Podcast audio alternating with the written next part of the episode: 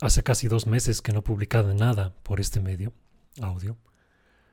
Y es que la vida sigue y tengo un empleo en la vida real y estamos en una pandemia. Uno pensaría que tiene más tiempo disponible para labores de ocio y para estar pues en casa. Pero no. Como mencioné en el episodio de Pandemonium, todo está revuelto. No hay una hora clara en la que se cesan actividades, termina el trabajo y empieza el ocio. Así que durante los meses de septiembre y octubre estuve bastante, bastante cargado de trabajo. Pero parece que eso ya se superó. Ahora tengo más tiempo. Ya estoy empezando a leer y escribir de nuevo.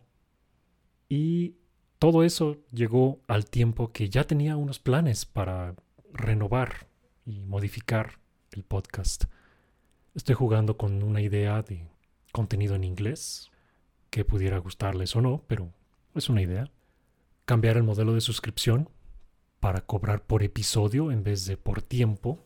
Esto también protegería a los suscriptores para que no tengan que pagar una cantidad fija en dos meses que no produzco nada, ¿no? Y quizá algo distinto en, en, cuanto a contenido extra para los suscriptores, algo que sea más fácil de producir de manera constante.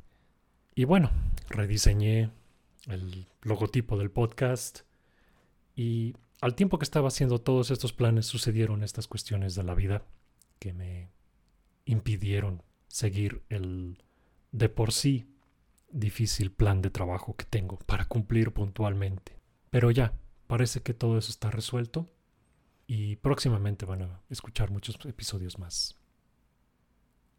También tengo algo de equipo nuevo, pudieran, eh, no en este caso particular, pero más adelante notar una diferencia para bien en la calidad del audio con una mezcladora nueva. Sin duda, al momento que estoy grabando esto, el tema principal es la elección en Estados Unidos. Ambos bandos la consideran decisiva para el futuro de la civilización prácticamente. Y al tiempo que escribo esto, también hay ataques terroristas en Europa, principalmente Francia y ahora Viena.